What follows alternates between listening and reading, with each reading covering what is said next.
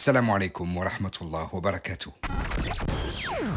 Bienvenue à tous, nous sommes très heureux de vous accueillir pour un nouvel épisode des podcasts LM proposés par la plateforme Les Musulmans. Des podcasts pour découvrir, se cultiver, se cultiver et s'inspirer. Salam alaikum wa rahmatullahi wa barakatuh.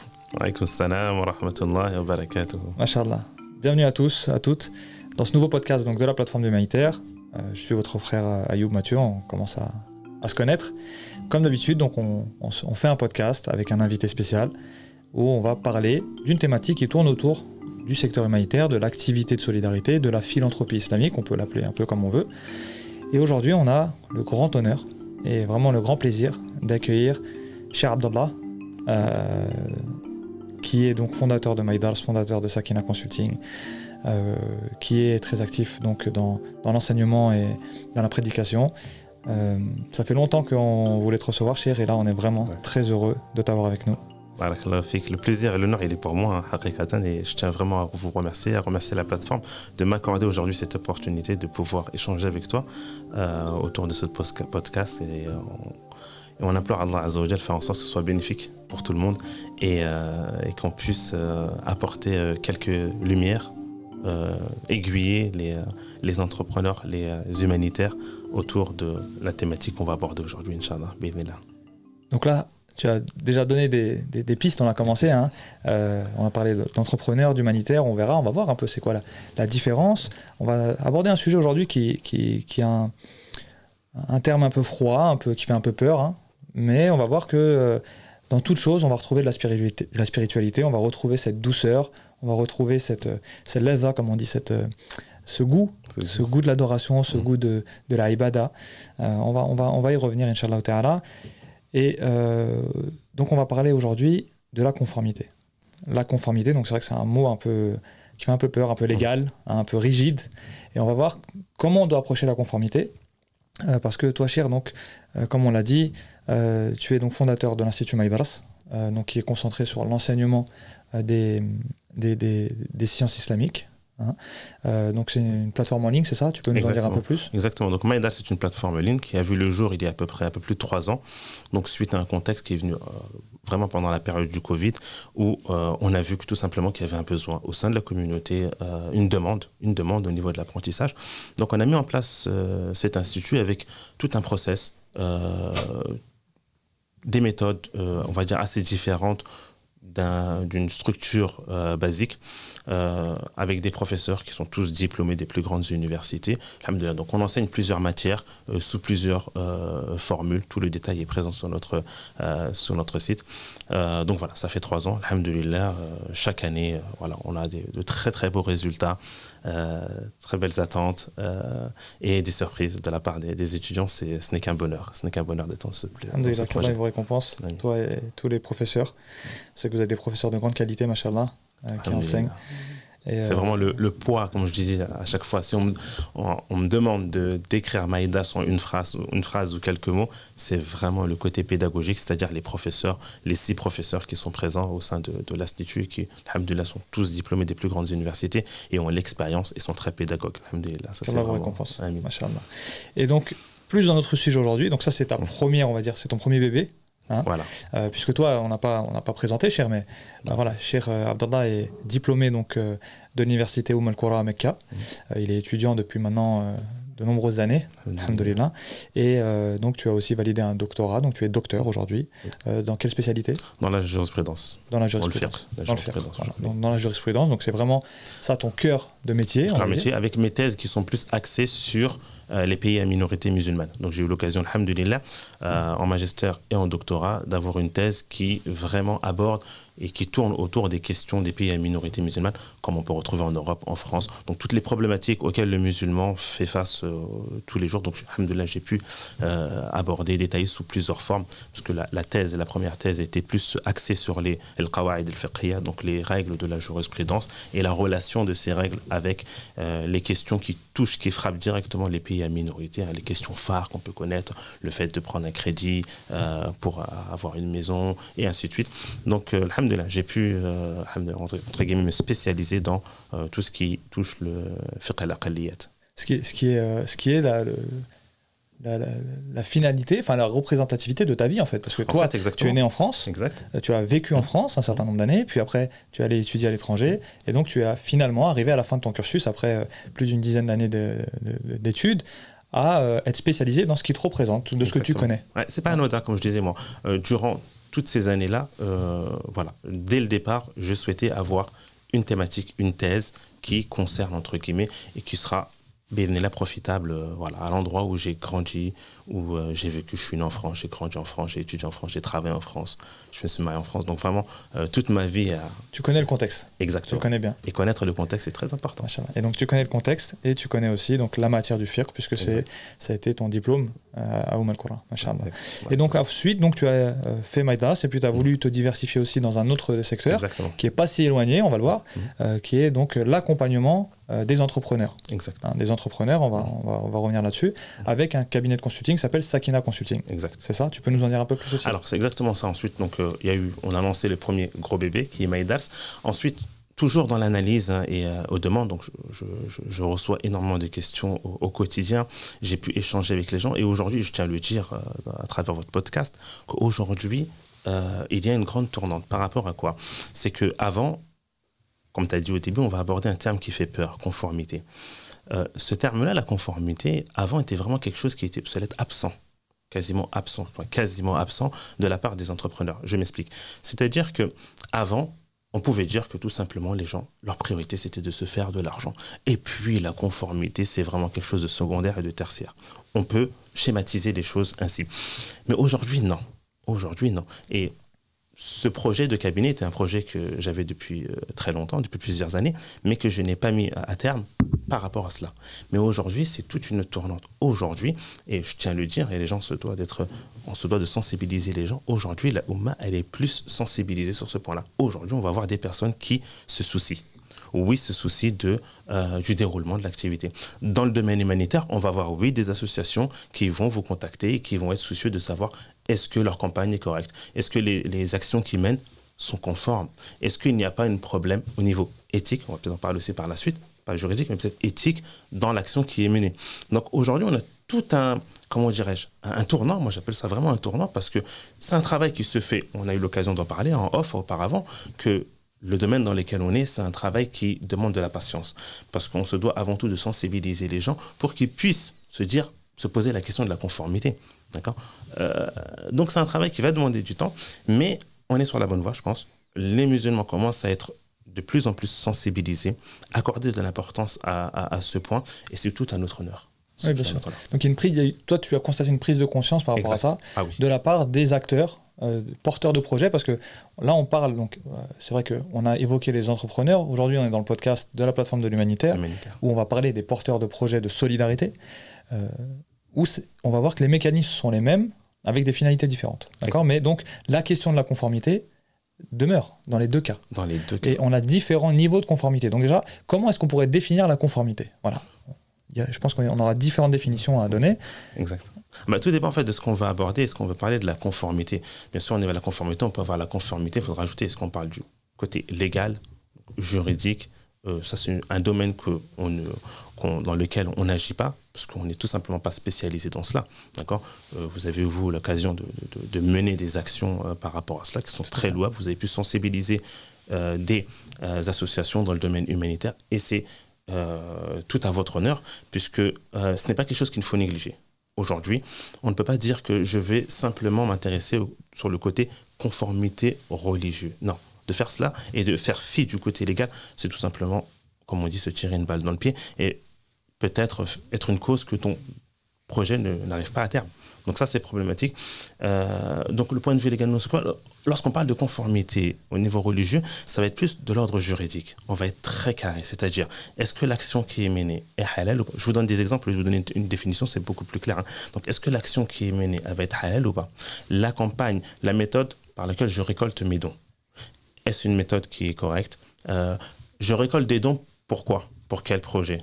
D'accord? Est-ce que le projet qui est mené en soi est un projet qui est juridiquement correct. Juridiquement, je parle point de vue religieux.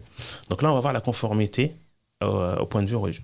Ensuite, on peut ajouter ce petit plus qui est la conformité éthique. Et là, on va on va, on va, voir beaucoup plus loin. Donc là, on voit déjà, on commence à rentrer dans le vif du sujet de, la conformité, cher. C'est, on a la conformité des lois, des lois euh, du pays dans lequel on agit, des lois du, qui, qui, qui abritent notre entité juridique, donc pour nous la France, donc les lois, la conformité fiscale, la conformité juridique, la conformité administrative. Est-ce que mon association ou mon entreprise est bien déclarée?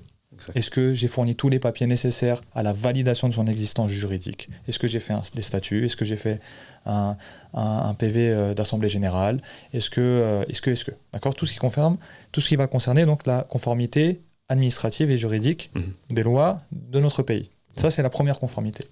Après, on a parlé de la deuxième conformité, qui est la conformité religieuse. religieuse. Donc là, c'est les projets que je porte donc, premièrement, ils sont légaux d'un point de vue des lois de mon pays, oui. Mhm. Est-ce que maintenant, d'un point de vue religieux, ils sont légaux dans euh, la sphère du, du, du fiqh, de la mhm. jurisprudence euh, de, l'islam. Exactement. Et, je tiens à rebondir sur ce que tu évoques. Et cet aspect, parce qu'aujourd'hui, malheureusement, enfin, et quand je, reviendrai toujours sur la fameuse tournante, mais on est obligé de, de faire un, un constat qu'aujourd'hui, on va trouver des personnes qui vont être nickel sur le point de vue conformité légale. Donc, ils vont tout faire pour créer, comme tu as évoqué, les statuts, le PV, au point de vue fiscal, avoir un expert comptable, avoir toutes les démarches en temps et en heure. Mais quand il s'agit de la conformité religieuse, on trouve là ce fameux laxisme. T'es-tu renseigné Bon, on trouve souvent, et on va vraiment rester dans le cadre humanitaire, le cadre humanitaire, généralement, on trouve souvent les gens se lancent dans le cadre humanitaire par rapport à, comment dirais-je, une conviction. Une bonne intention. Une bonne intention. Ils veulent faire du bien. C'est la plupart des gens, ils veulent faire du bien. Cette bonne intention ne suffit pas.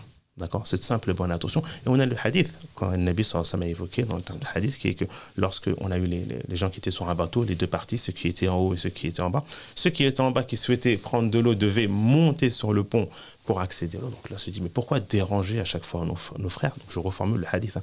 Pourquoi déranger? Pourquoi ne pas faire directement un trou euh, donc l'intention. Un trou dans la coque. Dans la coque. En bas. Ouais, exactement. Un trou dans la coque du bateau. L'intention de la personne, elle est bonne. Son intention. Elle veut pas déranger. Elle veut pas déranger ses frères. Son intention est bonne du au départ. Mais la finalité, ça va vous donner quoi? La conséquence. La conséquence. De cette décision. Eh bien, ça va faire quoi? Ça va faire qu'on va tous couler. Et aujourd'hui, on peut dire pareil, dans l'humanitaire, on est tous un bateau. On ne peut pas nous se dire, je suis une association, j'agis comme je veux. Je fais les, je mène les campagnes que je veux. Non, tu n'agis pas comme tu veux. Tu vas agir dans un cadre et tu vas faire, tu vas, euh, comment dirais-je, euh, faire attention et euh, te renseigner au préalable pour t'assurer que ce que tu fais est légal. Point de vue légal, on a vu aux yeux de l'État, mais point de vue légal aussi religieux. Donc ces deux-là, je n'ai pas envie de les mettre au même piédestal parce qu'ils ne seront jamais égales, mais où je veux en venir, c'est l'effort fourni dans le premier volet ne doit pas diminuer. On ne doit pas s'essouffler lorsqu'on arrive au côté religieux, conformité, et on s'essouffle, on se dit, bon, bah, la semaine prochaine ou dans un mois, je vais me renseigner. Et je vois. cher, comme tu as dit tout à l'heure, les deux sont primordiaux dans le sens où je ne peux pas faire une structure pour la pérennité des dons que je reçois qui administrativement peut être mise en, danger. Effectivement. Donc elle doit être reconnue, elle doit être en capacité de préserver les dons qu'elle reçoit. Et ça, c'est du point de vue administratif et fiscal et mmh. juridique. D'accord? Mmh. En contrepartie, je ne peux pas non plus porter des projets qui ne répondent pas aux, bonnes pratiques et aux autorisations que nous donne euh, le FER. Donc, on a la nécessité de bien solidifier notre association ou notre entreprise mhm. pour qu'elle puisse pas demain euh, être sujette à fermeture administrative ou qu'elle soit pas légale et que, que, les, que les activités puissent plus être exercées. C'est la première chose. La deuxième chose, il faut que la finalité des projets que je porte soit conforme à ce qu'Allah aime. À ce qu'Allah aime. Hein. Mm. On, va parler clairement. Et puis, il y avait la troisième dimension donc, de cette conformité que tu as commencé à évoquer, et ça, on y reviendra un peu plus tard dans le podcast, mm. c'est la, la, question de la conformité éthique. Et ça, c'est très important. Et on va, on, va, on va prendre un peu plus de temps sur ça à la fin, Chir, parce que c'est un sujet euh, extrêmement important, et il faut qu'on prenne le temps, parce que c'est pas si simple, l'éthique. C'est vrai. C'est pas si simple. C'est pas, pas si simple. Donc, sur euh, la conformité, comme on l'a dit, c'est est-ce que mon projet, il est halal? Est-ce que mon projet est halal? Et toi, ce que tu as constaté, donc, c'est que avant, on avait des, structures qui s'assuraient d'être bien conformes pour pouvoir exister, mais qui n'avaient pas cette conscience de dire il faut que je m'assure en plus que d'un point de vue du FIRC, de la jurisprudence, du point de vue de l'islam, mon projet, il est valide. Et là, toi, tu as, tu as, constaté donc une recrudescence de la volonté, une hausse de la volonté de dire ok, moi je suis carré, tout est carré, mais est-ce que mon projet maintenant, est-ce que vraiment, du point de vue de la, de, du FIR, mhm. est-ce qu'il est bon? Exact.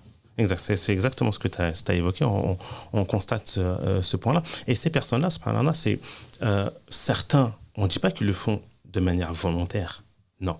C'est-à-dire qu'aujourd'hui, on a tellement été dans la société dans laquelle on est, on les a tellement mis en garde contre euh, ben, les erreurs qu'on peut faire du côté légal, que si demain tu ne déclares pas, si demain tu ne fais pas tu risquerais d'avoir, tu risquerais, tu risquerais sous le coup de la fermeture de compte bancaire, ceci, cela. On nous a tellement martelé cela. Et euh, la personne, inconsciemment, lorsqu'elle arrive dans le côté religieux, elle n'a peut-être, c'est peut-être une faute de notre part, nous, peut-être quand je dis nous, je parlais des, actionnaires, des, des qu'on n'a peut-être pas assez sensibilisé les gens. Et quand ils arrivent dans ce domaine-là, eh bien, on ressent pas ce, ce cette euh, comment dire, pas la même exigence. Exactement, la même exigence qu'on peut trouver dans le côté légal. Donc ça, ça va créer quoi? Un certain laxisme. Donc la personne va venir, bah, va se dire, bah, ça des fois, certains, ça leur traverse même pas l'esprit. C'est ça, c'est un laxisme pas forcément volontaire. Exact, c'est là où j'en viens. C'est pas volontaire. Inconscient, c'est-à-dire mmh. euh, par ignorance. Exact. Donc quand je dis ça, moi je suis pas en train de blâmer les personnes. Enfin, je suis pas en train de blâmer. Oui et non. Mais euh, je comprends que ce résultat-là, il y a plusieurs causes. Et parmi ces causes-là, les gens n'ont pas été assez sensibilisés sur ce point-là. Sur du, du fait que tu te lances dans une activité, tu as une bonne intention, c'est très bien. Tu te lances dans l'humanitaire, c'est tout à ton honneur. Mais ça, ça implique une responsabilité. Cette responsabilité, ça implique déjà que au niveau sharaï, au niveau conformité, tu sois nickel. Parce que n'oublie pas, pour la plupart des, des, des, personnes qui se lancent dans l'humanitaire, ce sont des intermédiaires. C'est-à-dire que eux, ils reçoivent peut-être des dons, ils reçoivent des, euh, des, des, zakats. C'est une amana qu'ils ont entre les mains. Et ils se doivent de savoir comment gérer. On ne peut pas se dire, voilà, tel ou tel événement, campagne euh, a eu lieu, et au final, on est tombé dans telle ou telle erreur, mais je ne savais pas. La, la, là, on rentre sur le point de la responsabilité. Exactement. C'est-à-dire recueillir les dons, ce n'est pas comme dépenser son propre argent. Exactement. C'est pour ça qu'on avait d'ailleurs organisé, euh, il y a quelques mois de ça, une formation spécifique pour les acteurs humanitaires sur la collecte et la redistribution de la zaquette, qu'on avait fait avec le professeur Mustafa Kastit, euh, où justement on insistait sur cette question de la responsabilité. Et savoir, euh, je pense que c'est une très bonne chose en fait, qu'il y ait plus de prise de conscience sur est-ce que mon œuvre est acceptée parce que c'est ça la question. C'est en fait, euh, Allah subhanahu wa ta'ala nous dit dans, dans le Coran vers Allah reviennent toutes les affaires, toutes. Et cette conscience-là de savoir que quand je fais de l'humanitaire, ou quand je fais euh, de, euh, pour prendre dans le cadre juridique, on appelle ça de l'économie euh, solidaire, le SS, l'économie, petit trou de mémoire, Mohim c'est l'économie solidaire, c'est le SS, économie sociale et solidaire. Voilà.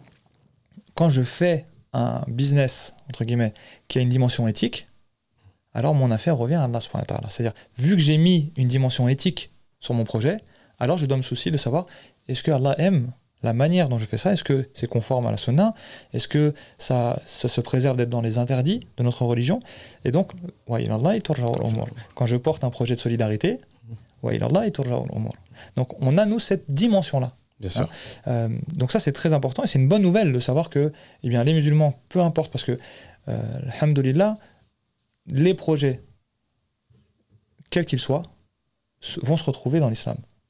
C'est-à-dire on a, on, a, on a une dimension euh, sociale, on a une grande dimension sociale dans l'islam. Hein. C'est pour ça qu'aujourd'hui le secteur humanitaire, surtout en France et en Europe, on va dire dans l'Europe occidentale, on a beaucoup d'acteurs de l'humanitaire qui sont des musulmans, qui sont des structures musulmanes, donc c'est une très bonne chose. Et, c'est important qu'on garde toujours en tête cette dimension de wa est toujours c'est vrai. Non, je suis entièrement d'accord avec toi. Comme tu, là, toi, tu as parlé au niveau de la finalité. Au niveau de la finalité, c'est vrai. Quand on agit tous, au final, c'est quoi? On sait que euh, on aura. Oui, la loi est toujours en revenant aussi sur ce verset, mais on peut être sensibilisé à travers ce verset pour dire qu'on aura aussi des comptes à rendre. C'est-à-dire que demain, ben, on se retrouvera devant Allah, si nous, on sait lancer personne, entre guillemets, personne t'a demandé de te lancer, tu on ne t'a pas forcé à te lancer dans ce domaine-là, mais euh, demain, si tu ne fais pas les choses correctement, oui, lorsque tu vas être auprès d'un associé, tu auras aussi des comptes à rendre. On peut aussi rebondir aussi ce verset sous cet aspect. Non, non parce qu'on on vient mettre cette, cette dimension éthique sur l'action.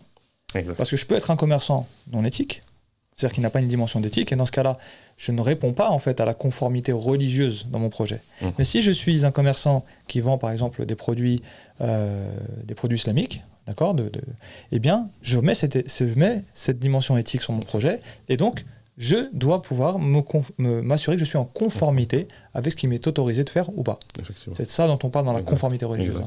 Et qui ne s'oppose pas avec la conformité législative. Qui ne s'oppose pas exactement avec la conformité euh, législative au niveau de, de l'État. Exactement. Et cette conformité, donc, parce qu'on voit que, mm. pour reprendre vraiment l'exemple de l'humanitaire, euh, donc on a, si on prend l'exemple des associations, par exemple, non éthiques, les associations humanitaires internationales. D'accord euh, Elles ont les lois du pays et mhm. elles ont ce qu'on appelle le droit humanitaire, qui vient se superposer, qui vient se superposer au droit, euh, comment on pourrait l'appeler, le droit national. Mhm. D'accord On a le droit, euh, le droit humanitaire, avec des principes, avec des règles. D'accord Qui sont, on va pas les détailler ici parce que c'est pas le sujet, mais mhm. ce sont des règles et des bonnes pratiques qui s'ajoutent aux obligations du droit national. Et eh bien pour nous, là, c'est la même chose. On a des lois, auquel on, doit, on est tenu de se tenir pour plein de raisons, et notamment aussi pour, par rapport à notre responsabilité en tant que responsable de la Hamana. Et on par-dessus ça, on va venir poser d'autres préconisations, bonnes pratiques ou règles qui sont, dans ce cas-là, qui n'émanent pas des lois nationales, mais qui émanent des lois de notre corpus euh, religieux. Exactement, exactement.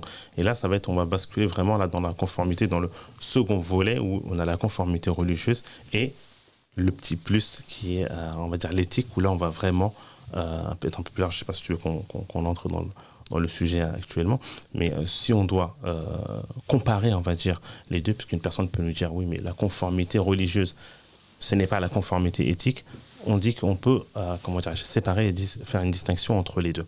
La conformité religieuse, elle, elle va vraiment s'arrêter au point de vue juridique. C'est-à-dire, je réponds à une question entre guillemets, est-ce que mon action est halal ou haram? D'accord? Donc, je vais mener je suis une association humanitaire, je veux mener telle ou telle campagne. Est-ce que cette campagne, elle est halal ou elle est haram? Tout simplement. Le hukm. Le hukm. C'est-à-dire le... Vraiment, le, on va vraiment rester dans le, dans le statut juridique. À partir de là, je vais me lancer. Mais te lancer, c'est pas parce que tu as pris le statut halal que tu vas te lancer que tu vas faire ce que tu veux. D'accord? Tu me dis, moi, de toute façon, mon action en soi, elle est halal, donc je me lance et je fais ce que je veux. On te dit non. Certes, tu vas te lancer, mais comme tu l'as évoqué, nous, on a ce côté on est une association, on est des associations humanitaires, mais on a ce côté, cette valeur, cette identité qui euh, va de pair avec nos activités, qui, là, on va être le côté éthique. Donc, ce n'est pas toutes les actions que je vais mener parce qu'elle est halal que je veux la mener. Je vais surveiller le côté éthique. Il se peut que dans mon action, dans la campagne que je veux mener, eh bien, au niveau de la, démarche, de l'aspect commercial, au niveau de la communication, euh, eh bien, ce ne soit pas éthique. Il se peut que les méthodes utilisées dans la communication ne soient pas des méthodes qui sont en soi éthiques. Mais toi, tu vas me dire, mais oui, mon projet est halal. Oui, ton projet est halal, effectivement. Mais est-ce que ton projet, de A à Z, en, intégrant le côté, euh, les démarches pour récolter les fonds, en intégrant le côté de la communication, en intégrant peut-être des process que vous avez en interne, vous, entre vous, pour mener cette action, d'accord?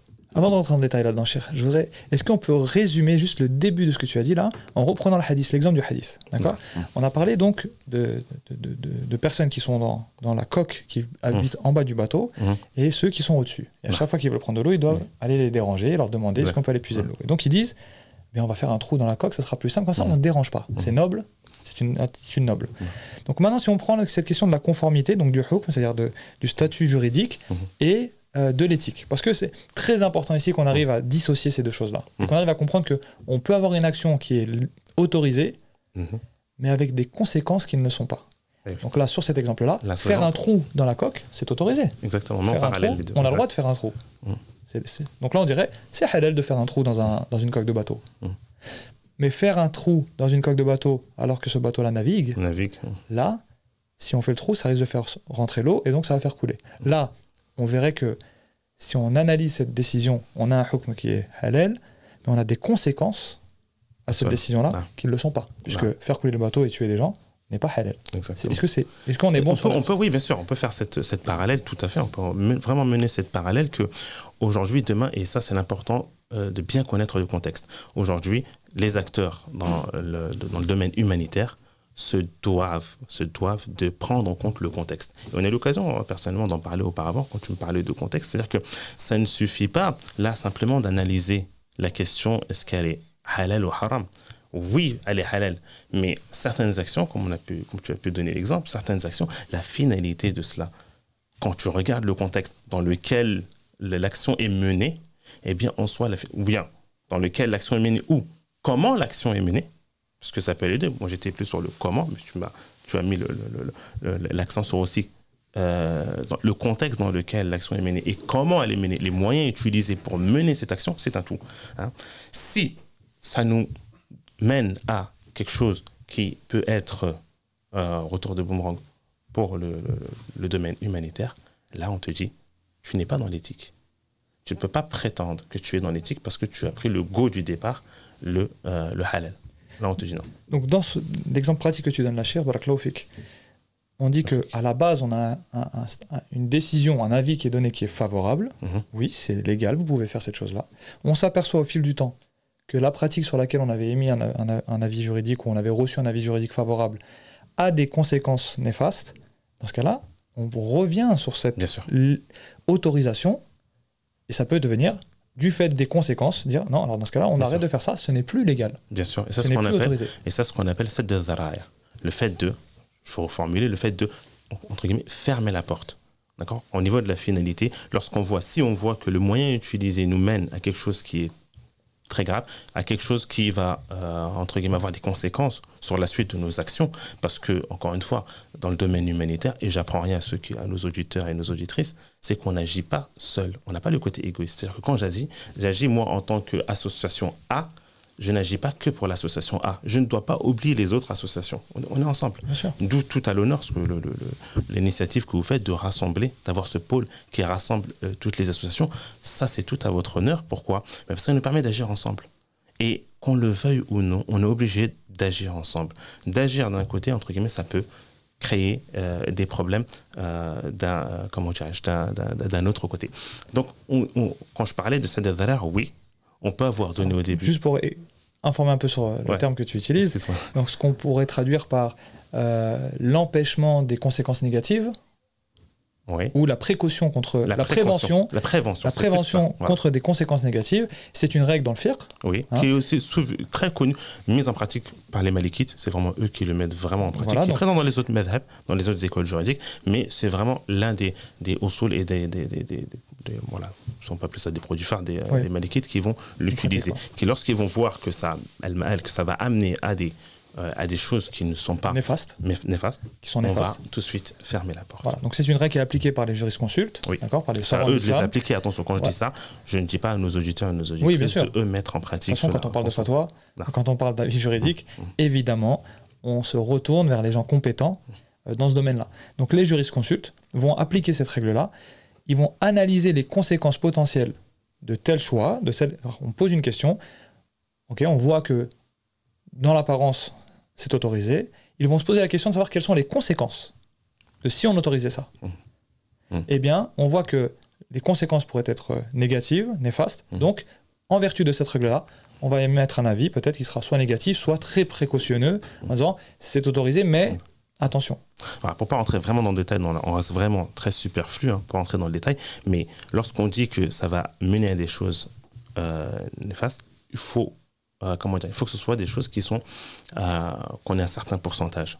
C'est pas on a un pourcentage de 10 ou 20% que ça risquerait. Non, il faut vraiment qu'on ait un, pourcentage assez important qui, lui, va, à, ce moment, nous permettre de dire là, non, on n'emprunte pas cette voie. Mais on change, on trouve une autre voie. Donc, est-ce que ça, c'est ce que vous faites, par exemple, euh, Sakina Consulting?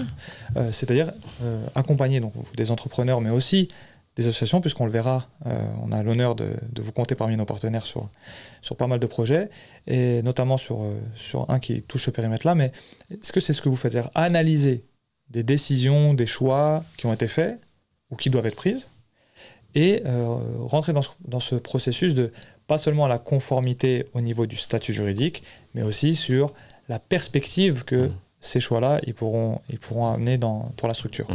Oui, effectivement, c'est ce qu'on mène, c'est une action qu'on mène. Aujourd'hui, on a l'occasion de, suivre quelques associations qui sont d'ailleurs dans le domaine humanitaire, qui, euh, pour qui, oui, euh, alors nous, on procède par plusieurs étapes. On a une des étapes phares qui est importante, qu'on appelait l'audit. Là, on va vraiment venir analyser. C'est une, analyse qui va être euh, en détail, où on va analyser à la fois les activités, les actions menées, mais aussi les process en interne. Et cette analyse ne reste pas qu'une analyse juridique, mais on va aller au-delà et regarder est-ce que ces, ces, euh, ces, process, les actions menées, les campagnes menées, est-ce qu'elles sont éthiques? Et là, on conseille les, les associations de modifier, de euh, plus s'orienter vers tel ou tel euh, point. les associations ou les entrepreneurs, pour rappeler à ceux qui nous, qui nous écoutent ou qui nous regardent, euh, qui sont entrepreneurs, que c'est d'abord pour les entrepreneurs que vous avez pensé à Sakina Consulting et qu'à l'usage, on se rend compte que eh bien, il y a beaucoup de parallèles. D'ailleurs, on peut peut-être évoquer ce point-là, c'est qu'est-ce qui différencie en soi? Ça, je pense que c'est un point très important, c'est mmh. qu'est-ce qui différencie un entrepreneur d'un entrepreneur solidaire, si on veut appeler ça comme ça, pour qu'ils aient tous les deux ce nom-là? On a l'entrepreneur qui monte une société et un musulman ou une personne qui décide de fonder une association ou de porter un projet de solidarité. Eh bien, si on analyse un peu ça, cher, on se rend compte que eh bien, les processus sont exactement les mêmes. Hein, pour ceux qui le découvriront aujourd'hui, euh, soyez pas inquiets, c'est comme c'est normal, c'est-à-dire on fait appel à des partenaires. Donc je vais schématiser ça. On a un entrepreneur, il décide de faire euh, une entreprise où il va commercialiser, je sais pas moi, des, un produit pour, euh, par exemple, des nouveaux biberons écologiques pour les enfants, pour les bébés, mmh. par exemple. Lui, il va pas fabriquer lui-même les biberons. Lui, il pense au produit, il voit le besoin, il analyse les besoins, il analyse les, besoins, ouais, c'est ça, et il va faire appel à des partenaires qui vont produire ce biberon-là. Et lui va s'occuper de, et ils vont lui livrer un produit fini. Un biberon que lui va commercialiser, qu'il va vendre, etc. Donc on voit qu'on a l'initiateur, le partenaire et le produit fini qui est délivré au public. Et bien sur l'humanitaire, on va retrouver ce, mode de fonctionnement, et ce n'est pas le seul, je précise hein, que ce n'est pas le seul mode de fonctionnement, on a différents types de fonctionnement pour porter les projets humanitaires, et ça c'est un des sujets qu'on traite dans le e-learning euh, de la plateforme de l'humanitaire, qui va très bientôt, Inch'Allah, euh, être accessible pour les associations et les, bénévoles et les, acteurs du secteur de la solidarité. Euh, on a différents types de, de, montage pour les projets, d'accord, pour les projets humanitaires. Mais on a un des projets, un des modèles qui se rassemble à celui-ci. Un humanitaire, une association, qui fait appel à un partenaire pour, par exemple, construire une mosquée, mmh. et qui, donc, le partenaire livre un bâtiment, qui est une mosquée, pour des donateurs. Donc, on a exactement le même processus. Initiateur, partenaire, produit fini, qui est mis à disposition d'un public. Qu'est-ce qui différencie un entrepreneur d'un acteur humanitaire. Puisque c'est exactement le même processus. C'est la finalité. C'est la finalité. L'entrepreneur, lui, qu'est-ce qu'il cherche? Il cherche du chiffre d'affaires. Tout à son honneur. L'humanitaire, qu'est-ce qu'il cherche? Il cherche un impact humanitaire. Il cherche à répondre à une crise. Il cherche à répondre à un besoin. Un besoin humanitaire et non pas un besoin de consommation comme pour l'entrepreneur. D'accord? Donc on a deux processus identiques qui peuvent être identiques, mais avec des finalités qui ne sont pas du tout les mêmes, Et qui, j'ai envie de dire, même à un certain degré, peuvent s'opposer. C'est-à-dire qu'elles ne s'opposent pas par nature. On peut très bien faire de l'humanitaire et que ça génère des bénéfices. Et d'ailleurs, les associations ont besoin de se financer. Hein, c'est un des sujets qu'on a traité déjà. Mais parce que la finalité est différente, alors les choix qu'on va faire, ça va influer sur les choix qu'on va faire. Hein, on, est d'accord, cher. On est entièrement d'accord. Donc la, méthode, la, méthode, est la même et la finalité change. Et euh, mettre l'accent sur la finalité est important. Et ça, on le voit dans notre religion. Que l'accent, ce que Nabi, Nabi a dit, euh, l'Ibar bil khawatim. Hein, on est dans l'exemple de la personne qui œuvrait, des, qui faisait des actions des gens du paradis jusqu'à être à une coudée. Donc on voit que la, comment dirais-je, la, finalité en soi, de euh, prendre en compte la finalité est important. Et comme tu as vu que c'est tout à l'honneur de l'association humanitaire d'avoir cette, d'avoir cette finalité qui, elle, va avoir un impact sur les choix, sur les, peut-être même des fois certains process euh, mis en, place au sein de, de, euh, comment de cet organisme. Et sur certains objectifs au fil de ce processus, c'est-à-dire euh, si notre objectif n'est pas de, de, de, générer un maximum de chiffre d'affaires, eh bien, on va accepter de faire des choix qui vont limiter Mmh. le chiffre d'affaires. Parce que je vais prendre un exemple concret dans l'humanitaire. On peut accepter, d'ailleurs, certaines hum, associations internationales l'ont fait dans le passé. Ont volontairement stoppé la collecte de dons pour ne pas se retrouver avec un excédent qui ne serait pas en capacité de gérer. Pourquoi? Parce que l'objectif n'est pas d'accumuler le maximum de chiffre d'affaires, donc de chiffre, chiffre d'affaires de dons, ce qu'on pourrait appeler le. D'accord? Mais c'est d'avoir un impact et une gestion des dons la plus conforme possible à, leur éthique et à leurs règles. Donc on va prendre dans ce cadre-là, on prendrait dans un cadre d'un entrepreneur solidaire humanitaire, hein, pour, rester dans le thème, eh bien il, prendrait, il pourrait prendre la décision de dire j'arrête de prendre des dons. Parce que je ne pourrais pas gérer l'excédent de dons, je ne serais pas en capacité logistique, je ne serais pas en capacité euh, de ressources humaines pour gérer ces dons-là. Et donc, je risquerais de compromettre. Alors qu'un entrepreneur Exact. ne s'arrêtera jamais de vouloir chercher du, du chiffre d'affaires. C'est l'essence même de son activité. Exact. Elle est là pour ça. Tous les choix et tous les mécanismes et tout, euh, tous les points de réadaptation qu'il aurait dans son projet seront avec l'objectif de créer encore plus, encore plus de chiffre d'affaires. Ce qui n'est pas le cas des associations. Non, L'exemple que tu as évoqué, il est vraiment très parlant et c'est vraiment un très beau, très bel exemple. Et, et- et je dirais que euh, qu'est-ce qui a poussé ces associations, ceux qui sont dans l'humanitaire, à stopper? Qu'est-ce qui les a poussés à stopper? C'est vraiment ce côté. On le retrouve ça souvent dans les associations qui sont très bien organisées, mais qui ont avant tout mis en avant ce côté ou l'importance, ont été sensibilisés sur le côté conformité. Exact. Ils se sont dit, qu'est-ce qui les, stoppe aujourd'hui d'arrêter? C'est que demain, si moi j'ai un excédent, je ne pourrai pas redistribuer conformément, selon la conformité, ce, plus-là. Je ne pourrai pas. Je peux le redistribuer, mais je ne pourrai pas le redistribuer correctement. Il y a une différence entre les deux. Donc là, ils vont se dire, on arrête et on... Donc là, ça c'est l'un des fruits, euh, qu'on peut voir de une association, un organisme qui va accorder de l'importance à la conformité, à l'éthique, et une autre qui ne le ferait pas. Parce que ce- celle qui n'a pas d'éthique, eh bien, ne va pas, malgré qu'elle est dans l'humanitaire, Ouais. ne va pas euh, se freiner, va peut-être continuer à accepter les dons. Et des fois, même malheureusement, on n'est pas là encore une fois pour, euh, pour euh, comment dirais-je, pour pointer du doigt ou, ou, ou dire que le côté humanitaire, euh, voilà, ils font déjà du très bon Non, travail. il y a des très, très bonnes mais choses. il qui y a sont des faites. dérapages, il faut le dire, Il y a qu'il y a des choses. et- Mais ils font du très bon travail. Ce n'est pas les erreurs qui sont présentes qui vont remettre en cause leur travail.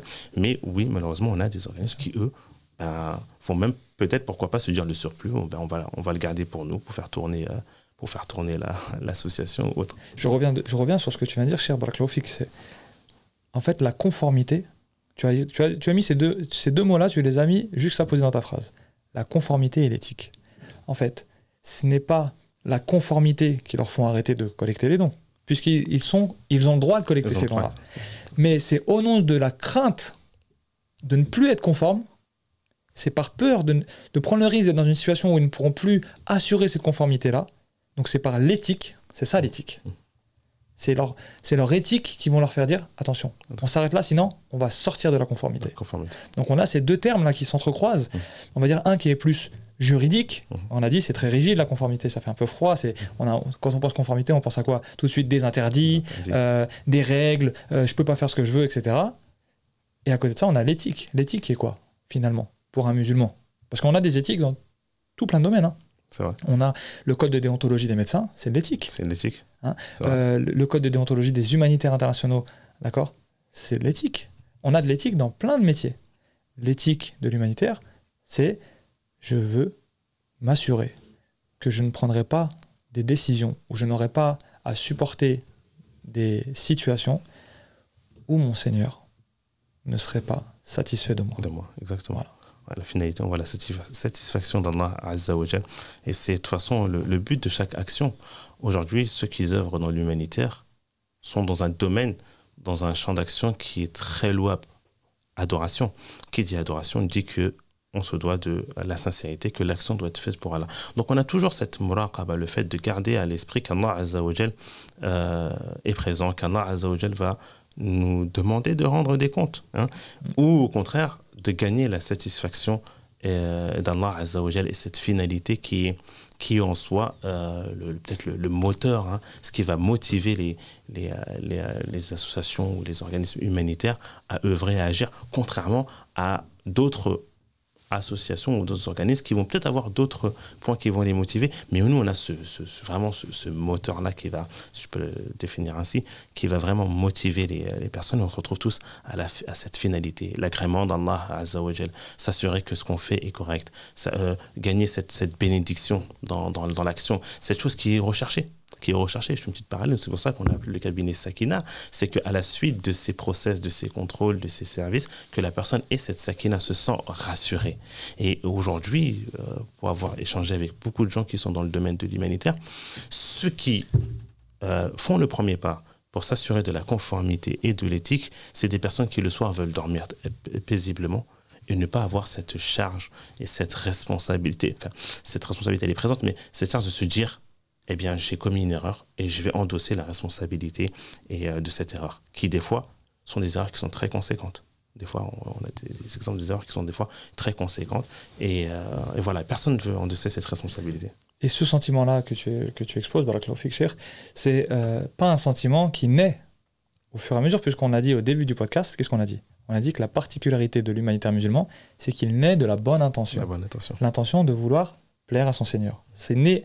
La plupart de ceux qui ont commencé l'humanitaire ou qui commencent ou ceux qui commenceront l'humanitaire, c'est-à-dire quand je parle de l'humanitaire, je ne parle pas d'aller tout de suite faire des grands projets euh, euh, en Asie ou en Afrique. Non, ça peut être euh, au point de vue local, dans son quartier, s'occuper des jeunes, s'occuper de ses voisins, euh, au sein de sa famille même. Hein, d'accord? Donc, c'est la bonne intention parce qu'on veut faire un acte qui plaît à Allah. C'est ça la bonne intention. C'est la bonne intention qui motive cet engagement-là, c'est celui-ci. Et donc, cette graine-là qui nous fait agir, elle, elle arrive à la fin à nous questionner sur ce que tu disais, c'est rechercher à avoir cette sakina, cette tranquillité quant au projet qu'on porte et aux responsabilités qu'on a prises euh, par, euh, par enchaînement en fait. Le fait de, j'ai envie de faire du bien, bah ah, ok, bah, j'ai des projets, ça coûte tant, je vais, je vais faire appel à mon entourage pour donner des dons, ou je vais faire un site internet, je vais collecter des dons. Mhm. Donc je, là, par cela, je rajoute à mon intention de base une responsabilité, puisque ce n'est plus mon, argent à moi. Mhm. J'ai engagé ma responsabilité de bien gérer cet argent-là, mhm.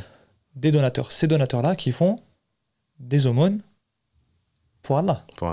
Est-ce qu'on connaît la valeur d'un seul centime qui est donné pour Allah? On ne connaît pas.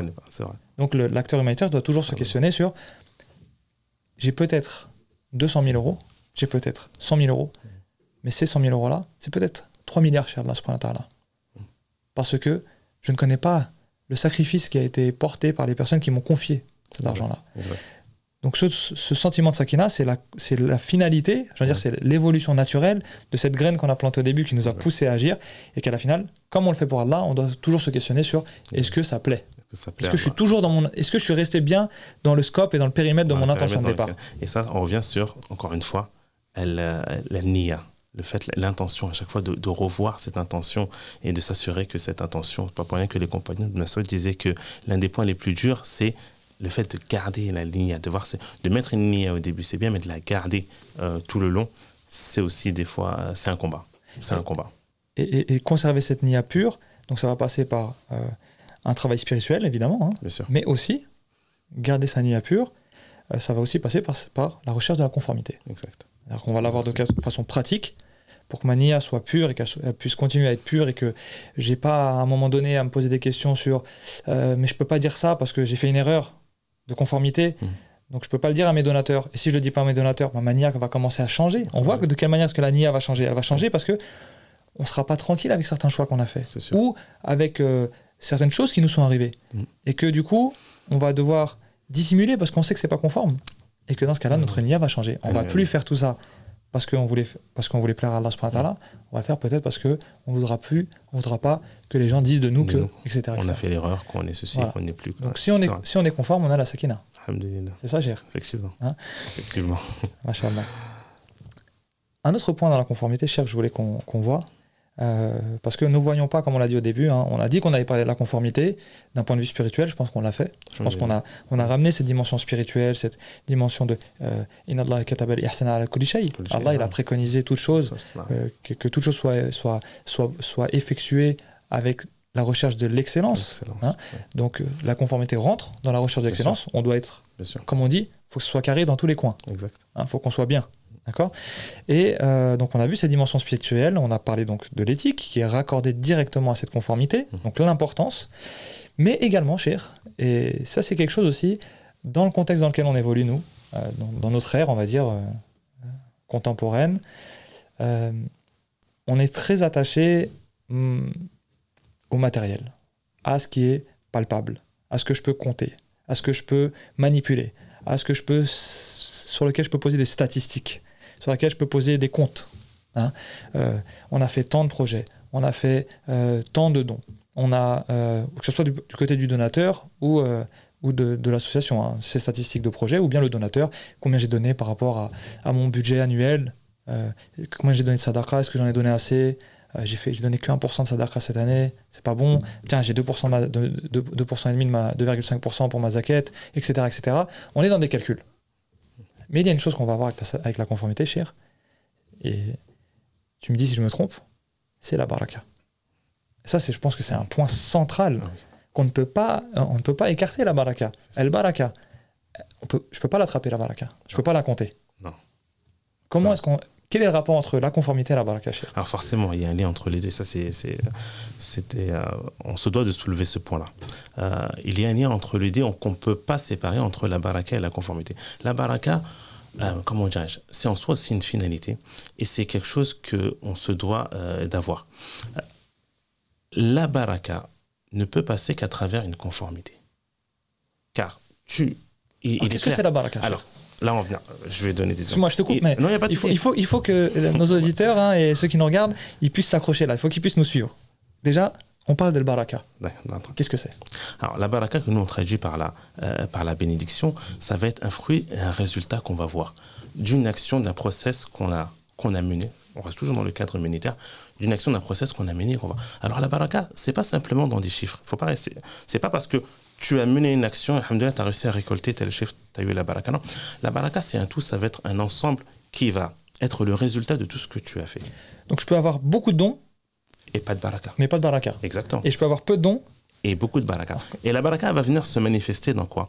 Pas simplement dans le résultat, encore une fois, final, mais ça peut être déjà d'une, dans l'organisation de ton, de, ton, de ton association, dans les choix que tu vas faire, dans les personnes qu'Allah va mettre sur ton chemin, qui vont venir agir et euh, et t'aider dans ce projet. Ça va être ça.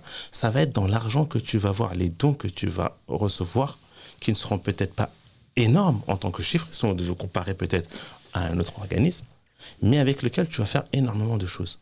Et, et cet aspect-là est quelque chose qui nous dépasse complètement. C'est pour ça quand tu as parlé au début du, on est beaucoup attaché au côté matériel, notre religion nous les apprend, entre guillemets, presque tout le contraire, que euh, des finalités des choses peuvent se produire sans qu'on ait en soi cette relation avec ce, ce- côté matériel. Allah Azza wa Jalla, on le premier verset dans le Coran, sur Al-Baqarah, il fait les éloges des, des, des croyants. Il fait les, les éloges des croyants. Pourquoi est-ce qu'au début, Allah Azza wa Jalla commence à mettre en avant ce livre et fait les éloges des croyants qui croient en l'invisible? Ça, c'est di- directement une première leçon qui te dit que ne pense, ne pense pas que les choses autour de toi, c'est que du palpable. Non. L'honneur, le, le- Allah Azza wa Jalla a fait des éloges du croyant. Pourquoi? Parce qu'il croit en l'invisible. Et les, cette croyance en, l'invisible, bah, c'est pas quelque chose en soi qui est palpable. Donc, nous, on a, encore une fois, il ne faut pas qu'on reste euh, dans le palpable et uniquement des chiffres, comme tu as dit, parce que c'est pas ça. Euh, la, la baraka, euh, cette bénédiction qu'on va voir, qui va venir s'installer tout, encore une fois, on ne peut pas mettre la baraka uniquement dans, l'argent, mais ça va être un tout. Et, c'est quelque chose que tu vas ressentir. Parce que peut-être si tu vois, mais la baraka, mais quand je vais savoir que j'ai de la baraka, tu vas le ressentir.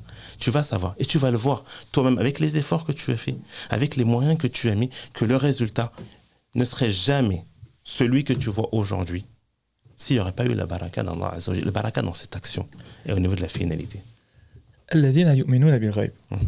Hein, je reviens sur ça, cher, c'est très important. Ceux qui croient en l'invisible. Alors, quand on lit ce verset, on pourrait dire, oui, bah, c'est le fait de croire en Allah subhanahu wa puisqu'on ne le voit pas. Exact. D'accord. Mais on fait une extension de cette croyance en l'invisible. Ça veut dire, euh, c'est croire aussi en des éléments. Par exemple, on a, on a beaucoup de choses hein, dans, notre, dans les hadiths, euh, dans les promesses qu'on a, euh, qui nous promet, on a des récompenses qui nous sont promises pour l'au-delà. Au-delà. C'est du raib.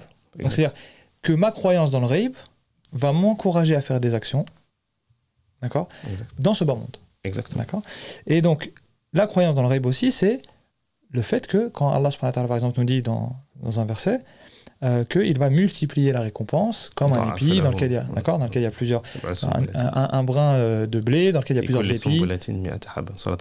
Voilà. Donc, on a aussi cette promesse qu'une œuvre, une seule œuvre, peut donner une multiplication de récompenses. Donc, encore une fois, on a ce raib ici, parce que moi, j'ai fait une seule œuvre. Exact. Je peux compter qu'une seule, mais Mm. celle-là, elle vaut peut-être euh, 10, 15, 20, 30. Après, dans le- Euh, donc ça, c'est un élément très important. Et le baraka, si on voulait donner un petit exemple cher de pratique de baraka, par exemple, est-ce qu'on pourrait dire que voilà, euh, j'ai collecté pour euh, nourrir 300 personnes, j'ai fait un budget. J'ai dit voilà, il faut 300 repas à 1 euro. Fait 300 euros. Et le jour où j'arrive et que je distribue, j'arrive à nourrir 400 personnes. 400 personnes. C'est une baraka. C'est le baraka. C'est sûr. C'est ça, quand tu disais, on va voir la baraka. C'est sûr. Tu comme vas ça. le voir de toi-même. Tu auras des exemples qui vont te, tout de suite te frapper. Et, te, et ça, on le trouve dans énormément, dans énormément de projets. hein. C'est qu'un Azot va te mettre sur ta route des personnes, euh, des gens, euh, des choses vont se produire que tu n'avais pas calculées. Tu étais dans les chiffres, tu as fait tes calculs, et c'est des choses à faire, parce que ça entre dans l'action des, causes. La conformité, on se doit de faire les choses. Mais derrière, il y a quelque chose qui nous dépasse. C'est que derrière, il y a la volonté d'Allah Azza wa Jal de, euh, de mener à, à terme cette, cette action. Et, et, et c'est bien de garder à l'esprit que, Alhamdulillah, parce que des fois, en tant qu'humanitaire, on peut voir le résultat de ce qu'on a fait. Des enfants qui sont heureux, des villages qui sont heureux. On a accordé des. Ils ont, mais il faut jamais oublier que t'es rien. Quand je veux dire t'es rien, c'est que tout cela, c'est pas parce que seulement et uniquement tu as fait. Ne pense pas que c'est le, fruit de tes efforts. C'est une cause. Mais Allah Azzawajal t'a utilisé, c'est-à-dire c'est la volonté d'Allah Azzawajal. Parce que tu aurais pu faire ce que tu veux. Tu aurais pu mener les actions que tu veux. Si Allah Azzawajal n'aurait pas décrété pour toi que tu vas réussir à faire cela, si Allah Azzawajal n'a pas fait en sorte d'utiliser toi pour porter secours à ses serviteurs, parce que des fois c'est comme ça, Allah Azzawajal va t'utiliser toi pour, pour porter secours à nos frères dans différents, dans différents pays. Donc, il faut toujours garder à l'esprit que euh, tout ce qui a été fait, c'est pas parce que c'est pas le fruit simplement de tes efforts, c'est une cause. Mais avant tout, Allah Azza wa Jalla a voulu cela et a voulu te, te donner cette bénédiction. Et je vais même un peu plus loin quand on parle de la baraka. Là, nous, on est resté sur la baraka dans les projets. Mais je tiens à m'adresser à nos auditeurs et auditrices qui sont dans le domaine de l'humanitaire. Cette baraka, elle va beaucoup plus loin que cela.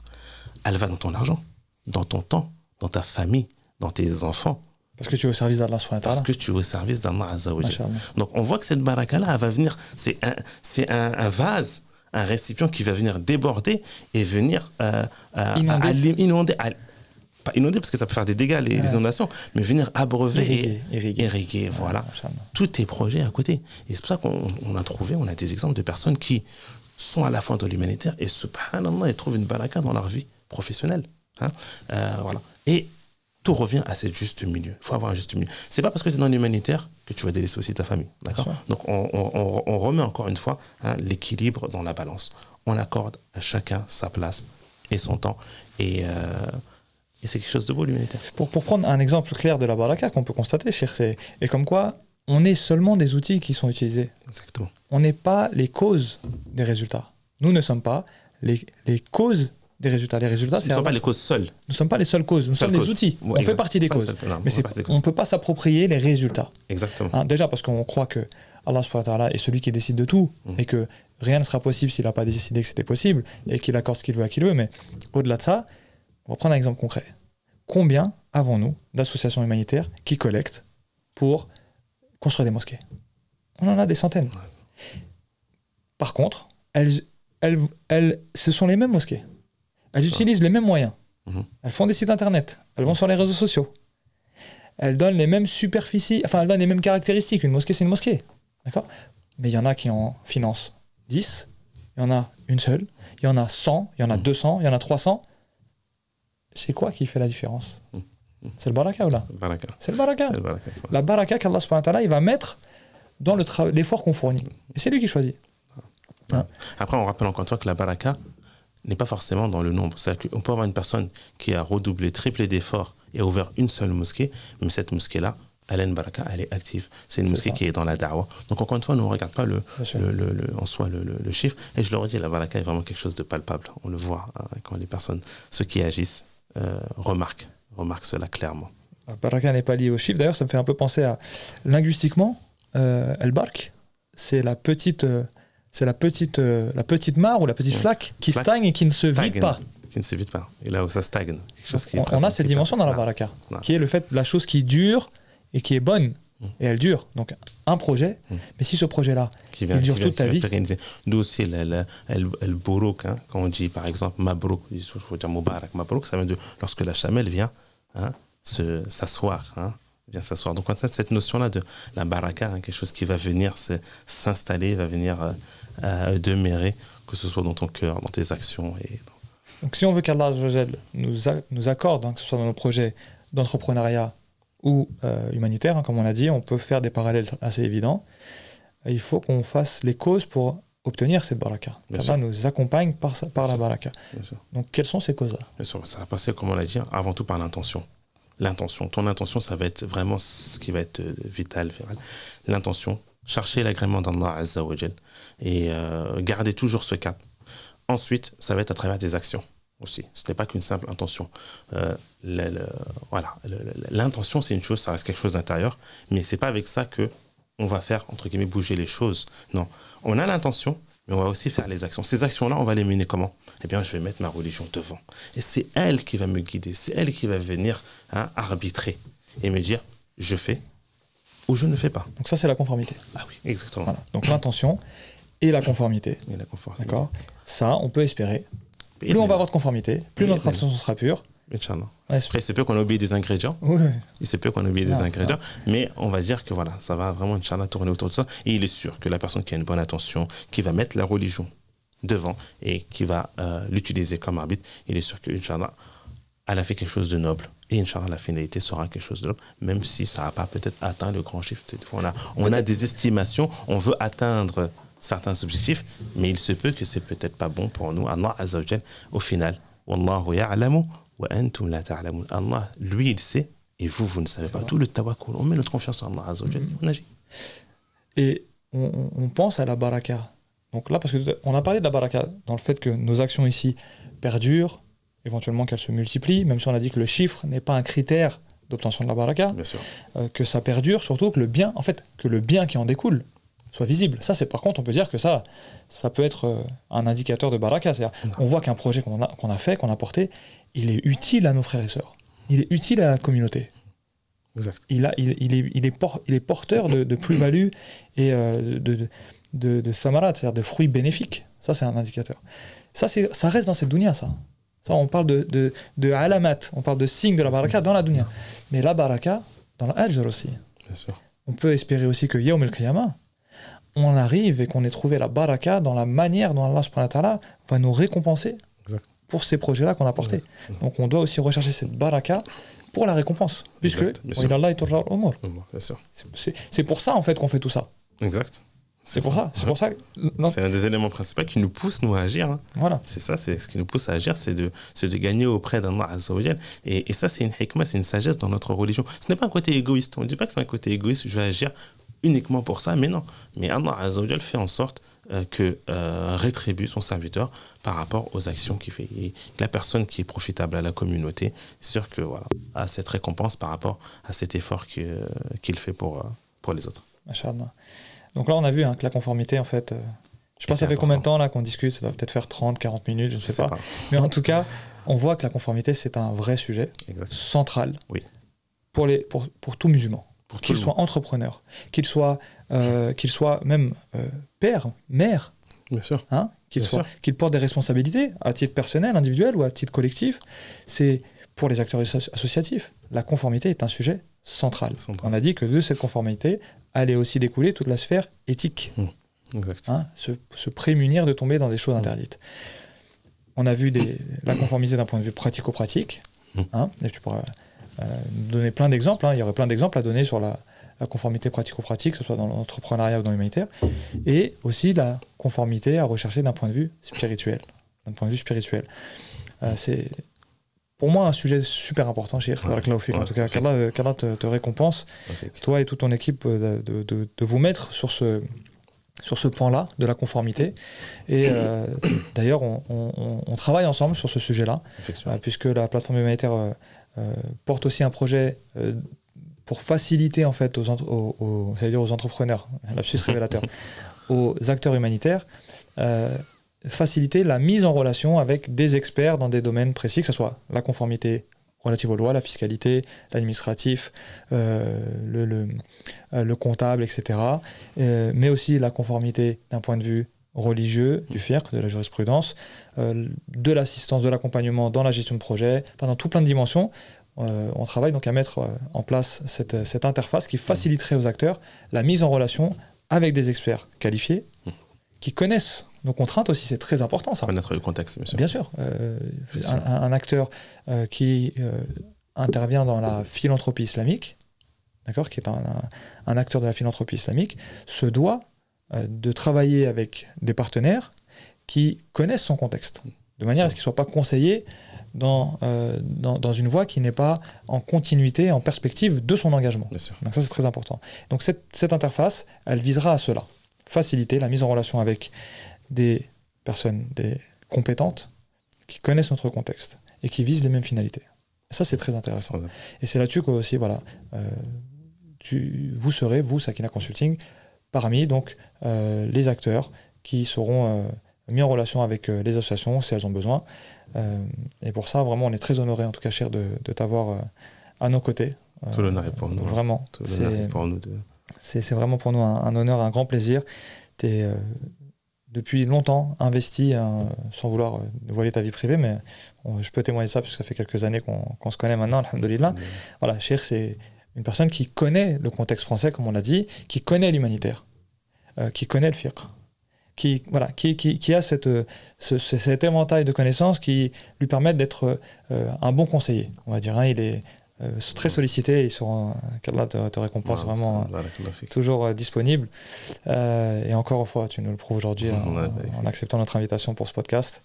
on demande à Allah de te préserver, toi et ta famille et tous tes projets, et de mettre la baraka dans tes projets. Hein. voilà, c'est le plus important qu'on pourrait te souhaiter, c'est le baraka et qu'il il, te, il, te facilite toute bonne chose. Voilà. En tout cas, j'espère que ce podcast a permis à, à chacun d'entre vous Hein, et d'entre nous aussi, parce que nous-mêmes hein, qui faisons ce podcast-là, on, bénéficie de, ces échanges et, c'est des sujets qui nous intéressent et qui sont au cœur aussi de, notre travail. Bien sûr. Et on espère en tout cas que ça vous a plu, que ça vous a apporté, que ça, sera bénéfique.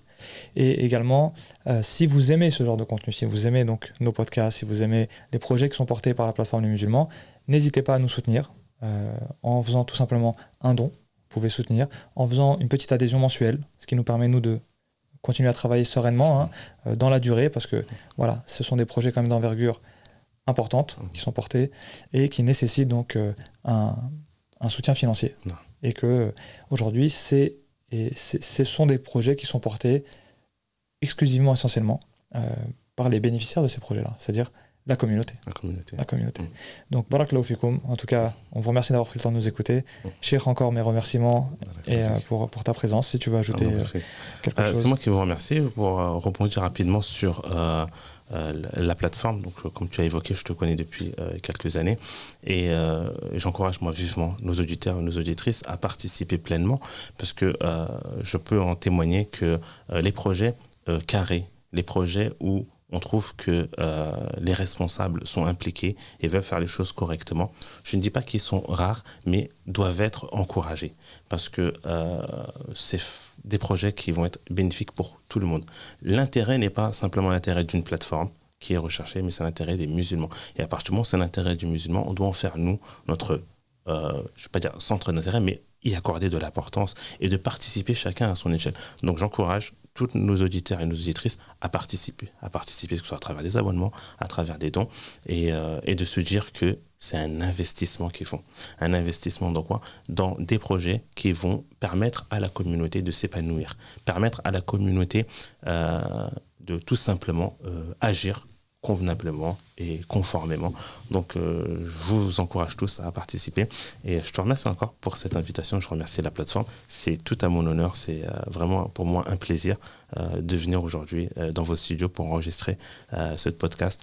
Et voilà, on demande à Allah de mettre la baraka dans tout ce qu'on entreprend les auditeurs et les auditrices qu'Allah met la baraka dans tout ce que vous faites et vous permet d'être des acteurs importants euh, au sein de cette, cette communauté. Barakallahu N'hésitez pas à partager aussi ce podcast hein, si vous a plu, à parler de, de la plateforme et des podcasts, partagez. Et puis je vous dis à très vite, Inch'Allah Ta'ala, euh, pour de nouveaux contenus sur la thématique de la philanthropie islamique et de l'humanitaire musulman. Qu'Allah vous préserve, qu'Allah vous facilite le bien. Et à très vite, Inch'Allah. Salam alaikum wa rahmatullahi wa barakatuh. Salam wa rahmatullahi wa barakatuh. Si vous appréciez nos podcasts et vous appréciez le travail de la plateforme Les Musulmans, sachez que vous pouvez nous soutenir en adhérant à partir de 5 euros par mois seulement. Une adhésion simple et rapide sur adhésion.lesmusulmans.fr.